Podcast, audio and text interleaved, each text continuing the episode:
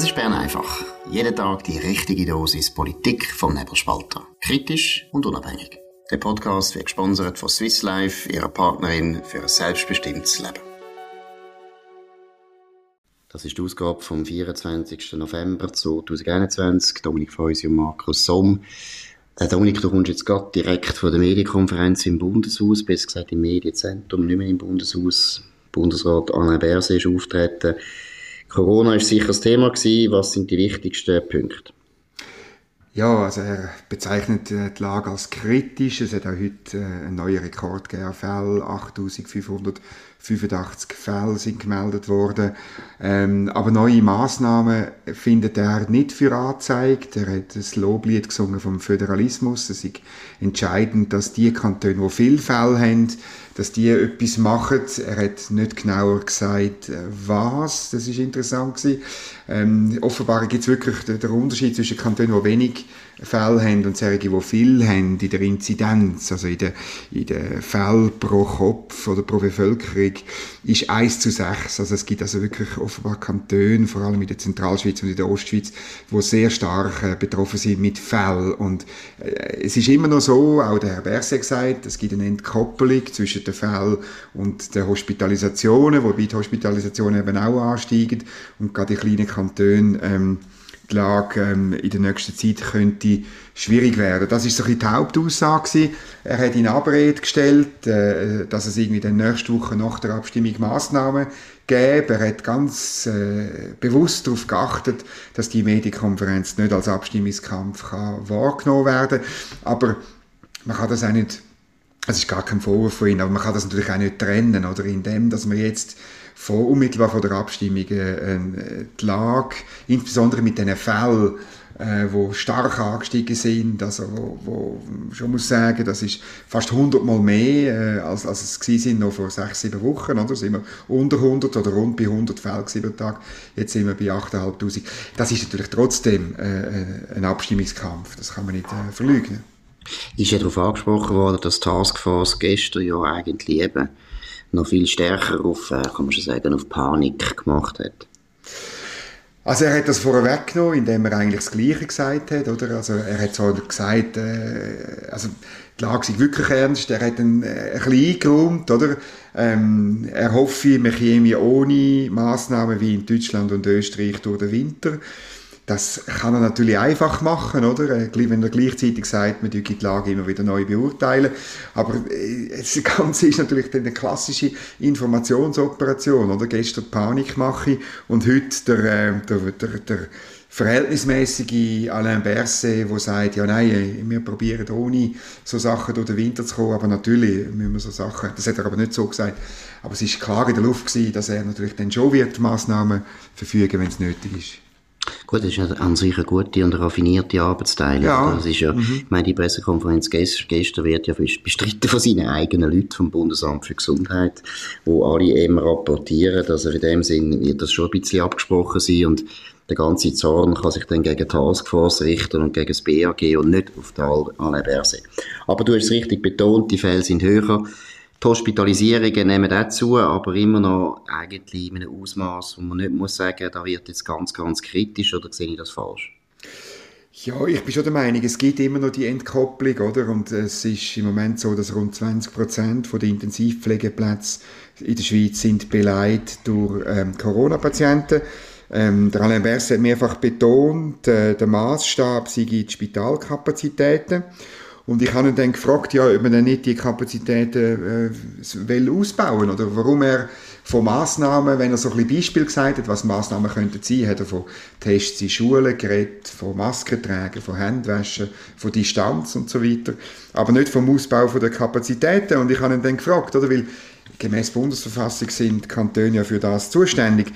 Und er hat dann gesagt, ja, es werde gemacht, was man könne.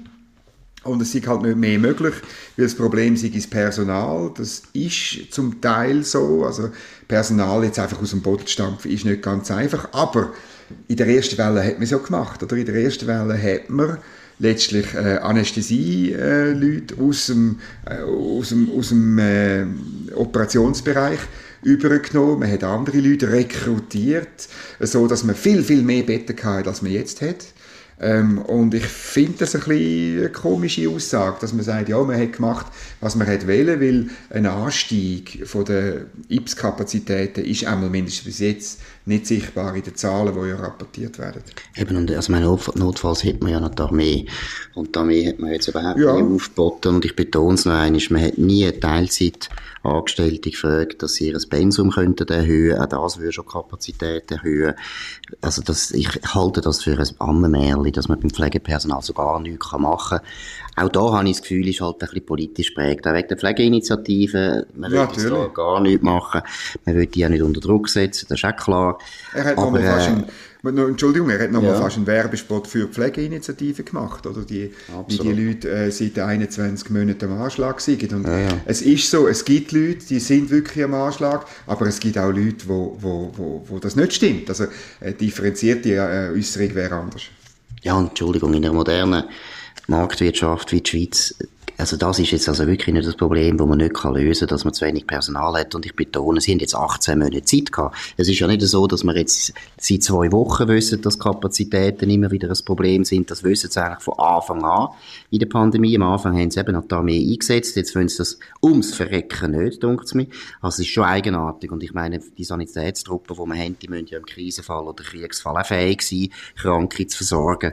Warum die jetzt plötzlich nicht mehr in Frage kommen, also Finde ich alles nicht sehr glaubwürdig. Aber wichtig ist vielleicht noch ein anderer Hinweis, den ich interessant finde. Die Stimmbeteiligung soll sehr hoch sein im nächsten Sonntag. Also es gehen so erste, äh, wie soll ich sagen, Meldungen aus der Stadt, wo natürlich schon Posten abgestimmt worden ist und so weiter, gehen das äh, zum Besten. Mhm. Ist noch interessant, oder? Also vielleicht unterschätzen wir den ganzen Abstimmungssonntag. Ich habe auch ein starkes Gefühl, es gibt eine starke Mehrheit für das Gesetz. Wenn aber die Stimmbeteiligung sehr hoch ist, äh, dann könnte es ein bisschen weniger deutlich werden. Was meinst du? Schau, ist wahnsinnig schwierig zu sagen. Ähm, ich, ich glaube ich glaub schon, die Frage, das Corona-Gesetz, das sehen wir ja auch bei den Zugriffszahlen auf nebelspalter.ch, oder? Also die, das Thema, auch wenn es uns langsam zum Hals raushängt, das ist halt gleich das dominierende Thema und äh, es tut gleich, alle haben eine Meinung dazu. Und darum könnte ich mir schon vorstellen, dass Leute gehen, gehen abstimmen, die sonst nicht gehen. Und zwar ähm, auf beiden Seiten.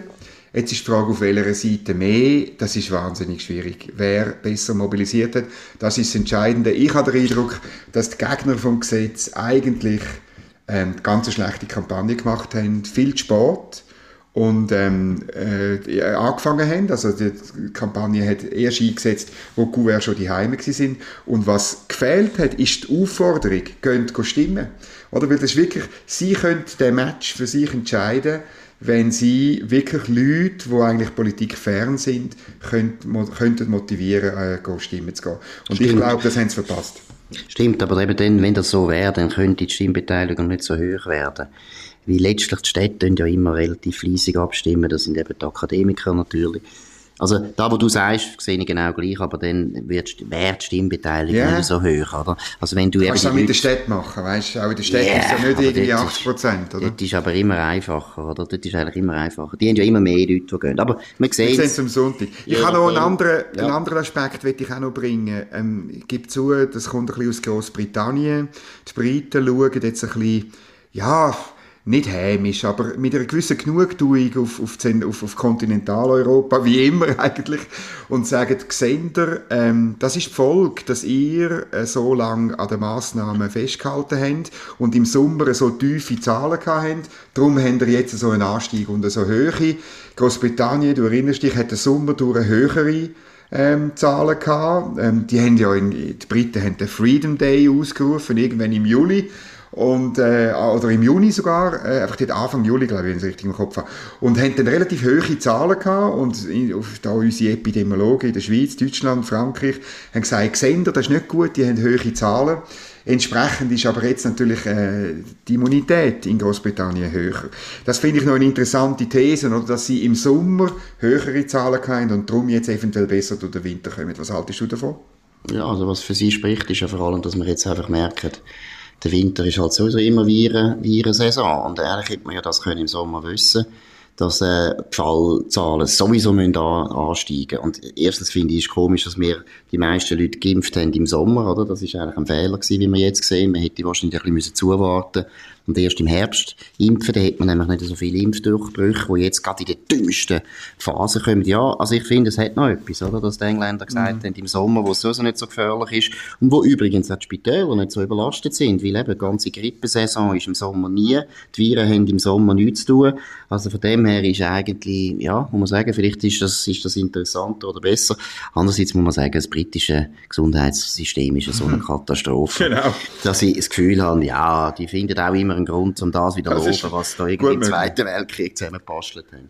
Ja. Aber, wie gesagt, wir sehen es, der Sonntag wird wichtig. Wir auch finden, äh, gehen alle stimmen, ganz gleich, wie er abstimmen, aber es ist einfach wichtig, wir müssen sowieso die Stimmbeteiligung einfach immer aufbringen, weil das ist das Wichtigste, dass Behörden merken, dass Bürger, dass der Souverän ihnen auf die Finger schaut, wenn nämlich die Stimmbeteiligung tief ist, dann haben die Beamten sowieso das Gefühl, sie können machen, was sie wollen, was sie wollen. Und das dunkelt mir sowieso eine kleine Entwicklung, die auch in der Schweiz äh, feststellen ist und das Problem ist. Aber wir haben noch andere Themen. Was ist noch passiert in Bern? Was ist noch wichtig aus der Bundesratssitzung? Ja, es gibt äh, noch kleinere Meldungen. Einerseits hat äh, der Bundesrat eine neue Chefin vom Bundesamt für Kultur ernannt. Die Dame heißt Karin Bachmann. Ihren Auftritt ist äh, ein bisschen untergegangen wegen Corona. Äh, sie ist bilang aufgewachsen, also sie stammt aus dem Jura, ist im Aargau aufgewachsen, in Zürich und Genf studiert, Sozialpsychologie und ich habe nur schnell ihren Namen gegoogelt und dann kommt man auf eine lustige Selbstbeschreibung. Ähm, sie hat nämlich von sich selber gesagt, sie hätte ein, ich zitiere, ausgeprägtes Interesse für Identitätsdiskurse, Zitat Ende. Und ich habe sie dann gefragt, ja, ob wir jetzt uns auf einen neuen Kulturkampf mit Identity Politics müssen vorbereiten und ähm, sie hat gelacht auf die Frage, das spricht immerhin für sie, hat dann aber gesagt, ja, was ich erwartet habe, Kultur hat natürlich immer mit ihrer Identität zu tun. Und das hat sie im Studium schon äh, bearbeitet und so, hat aber nie Nein gesagt. Hat aber nie Nein gesagt, oder? Und ich meine, ich finde schon, ich finde die Kulturförderung auf Bundesebene sowieso heikel, weil Kultur eigentlich Kantonsaufgabe ist und mittlerweile gibt man eine Milliarden aus auf, auf Ebene vom Bund, ähm, auf vier Jahre verteilt, muss man aber sagen, aber gleich, das ist wahnsinnig viel Geld äh, und tut irgendwelche Sachen fördern, das ist ein riesiger Topf, man tut irgendwie Dutzende von Preisen verleihen, wo die Preisverleihung mehr kostet als der Preis. Ähm, wir werden dort, finde ich, nur ein bisschen genauer anschauen, weil das ist eine riesige Subventionsumverteilung und was man so gehört aus dem Kulturkuchen, spielt auch persönliche Beziehungen sicher nicht eine untergeordnete Rolle. Ja, und ich meine, identitäre Kultur und so weiter, das heißt eben vor allem natürlich ja. auf Deutsch gesagt, übersetzt auch Ausländerkultur. Es gibt ja auch Diskussionen, zum Beispiel in der Pro Helvetia, soll Pro Helvetia nur noch nur äh, zum Beispiel Literaten fördern, die halt in diesen vier Landessprachen schreiben? Oder soll man nicht auch einfach äh, Schriftsteller fördern, die Albanisch schreiben oder Kroatisch oder äh, Amerika Englisch oder und so weiter? Finde ich eine äh, interessante Diskussion, auch eine schwierige Diskussion. Ich bin anderer Meinung. Ich sehe nicht ein, warum wir sollen, äh, weißrussische Literatur fördern. Aber ist offensichtlich ein grosses Thema im Kulturkuchen. Vielleicht hat man auch langsam zu wenig Leute, die man fördern kann. Jetzt brauchen wir auch noch alle Leute mit Migrationshintergrund. Genau. Was aber noch für die Karin Bachmann spricht, würde ich gleich auch wieder mal sagen, verheiratet, drei Kinder. Drei Kinder ist schon immer ein gutes Zeichen. Das heisst, es ist ein bisschen ja, die hat ein bisschen viel Erfahrung auch, was eine Familie betrifft. Die Könnten noch zwei mehr sein, oder? Genau. Nein, nein, drei finde ich schon mal gut. Das ist schon mal okay. gut. Nein, ich finde das, ich finde das immer wichtig, weil gerade in der Bundesverwaltung und vor allem in der Politik, denken, schauen wir mal auf den Bundesrat. Wir haben einfach langsam ein bisschen zu viele Leute in der Verwaltung und in der Politik, die kein Kind haben. Viele Leute haben, äh, freiwillig ein Kind oder können ein Kind haben. Ich will da niemandem Vorwurf machen, gar nicht um das. Aber es geht darum, dass einfach das eine, eine andere Erfahrung ist und das ist meiner Meinung nach auch in der Bundesverwaltung wichtig und da glaube ich, das spricht jetzt für die Frau Bachmann. Gut, und dann hat der Bundesrat noch zwei Initiativen zur Altersvorsorge abgelehnt, nämlich die Renteninitiative von der Jungfreisinnigen auf der einen Seite und äh, die Volksinitiative für eine 13. AHV-Rente vom äh, Gewerkschaftsbund. Man kann oder so kann der Bundesrat irgendwie sagen, ja, das sind so zwei Extreme, ich sende ja, wir tun beides ablehnen. In beiden Medienmitteilungen betont er, dass die laufenden Reformen ja schon wahnsinnig super sind. Äh, obwohl äh, von der, vom Geld her klar ist, dass die laufende äh, äh Revision bei der AHV höchstens eine einigermaßen Stabilisierung bringt, aber sicher nicht äh, eine Lösung vom, vom äh, mittel- und langfristigen Problem. Es ist noch spannend, oder? Bei der Renteninitiative betont er, die Initiative durch die sozialpolitischen und arbeitsmarktlichen Dimensionen nicht ähm, berücksichtigen, weil er, äh, das Rentenalter würde automatisch aufgehen mit, dem, mit, dem, mit der Steigerung von der Lebenserwartung. Äh, das stimmt natürlich nicht, oder? Weil, weil äh, es, ist, es ist ja so eigentlich auf dem Arbeitsmarkt, dass wir die Leute brauchen und wir brauchen sie sehr bald und wir brauchen sie sehr lang. Es sind höchstens die Anreize, die nicht stimmen. Aber ja, man wird, äh, man wird darauf schauen müssen, was abgeht. Und äh, bis auf Weiteres, finde ich, sollte man die Renteninitiativen unterstützen. Und die Bürgerlichen sollten sich zusammenraufen und einen Gegenvorschlag eigentlich ausarbeiten. Wenn es der Bundesrat nicht macht, kann man es ja im Parlament machen. Und man muss auch aufpassen, dass eben Corona nicht alles zudeckt und die Regierung mhm. oder die Verwaltung einfach sowieso macht, was sie wollen, in ganz anderen Dossiers, wo eben niemand einschaut. Vielleicht noch eine letzte äh, wichtige, sehr wichtige Meldung aus Deutschland. Die Koalitionsverhandlungen sind mehr oder weniger anscheinend fertig. Koalitionsvertrag ist fertig zur Unterschrift, ist heute jetzt auch veröffentlicht worden. Die wichtigsten Exponenten von diesen drei Parteien, die jetzt Regierung werden bilden, in Deutschland sind vor die Presse gegangen. Das ist äh, der Olaf Scholz, der offensichtlich Bundeskanzler wird. Das ist der Christian Lindner, der Chef von der FDP. Und das ist Annalena Baerbock von den Grünen und der Robert Habeck von den Grünen. Äh, ich habe jetzt den Koalitionsvertrag schon ein bisschen angeschaut, aber also muss auch sagen, es ist auch so. Also meine, da muss ich schon sagen, die Deutschen können das also noch viel besser. Die können wirklich schreiben, dass man gar nichts versteht. Es ist ein grauenhafter Text. Leck, du mehr. Also es ist also Herzbrot zum da essen. Da wird man gestraft, wenn man sich interessiert für Politik. Und das ist vielleicht auch nicht erwünscht in Deutschland, kann ja sein. Aber ich habe jetzt einfach mal geschaut bei den Steuern, das hat mich interessiert. Ja, genau. Sie wollen keine Steuererhöhungen machen. Ich glaube, da hat der Lindner durchgesetzt. Aber äh, es ist offensichtlich, sie wollen sich in den nächsten zwei Jahren nicht an die Schuldenbremse halten. Sie wollen jetzt noch weiter mm, okay. äh, Geld aufnehmen, weil sie natürlich unglaublich Schulden wollen machen Sie sagen natürlich wegen Corona. Da kann man jetzt heute alles begründen. Aber sie wollen dann erst im 2023 wieder die Schuldenbremse, die ein Import ist aus der Schweiz, wieder mhm. beachten. Das ist schon mal wichtig. Vielleicht äh, sonst ist auch noch wichtig für eine, äh, für eine Position von der Schweiz, also ganz wichtig ist, dass sie die OECD-Anstrengungen zur Vereinheitlichung von der Unternehmenssteuern weltweit sehr unterstützen. Das ja, wird das Geld etwa, bringt. Natürlich, ja, ja. das wird etwa dreimal betont. Und ich sage das deswegen, weil, wer wird neuer Finanzminister? Der liberale Christian Lindner. Oh, Jetzt von dem her, das hätte er immer wollen, das ist klar. Es ist noch nicht definitiv, aber es ist praktisch beschlossen. Aber äh, jetzt wollen wir mal schauen, wie liberal er wird sein als Finanzminister. Das ist auch für uns Schweizer sehr wichtig. Es ist also erstens eben wichtig wegen der Steuerfragen, aber es ist auch sehr wichtig äh, wegen der Wirtschaft. Die deutsche Wirtschaft ist wichtig für die Schweiz und eigentlich sollte es der deutschen Wirtschaft gut gehen. Da haben wir alles Interesse. Tut uns gut, haben wir auch Freude, wenn die Deutschen gut unterwegs sind, aber da müssen wir schauen.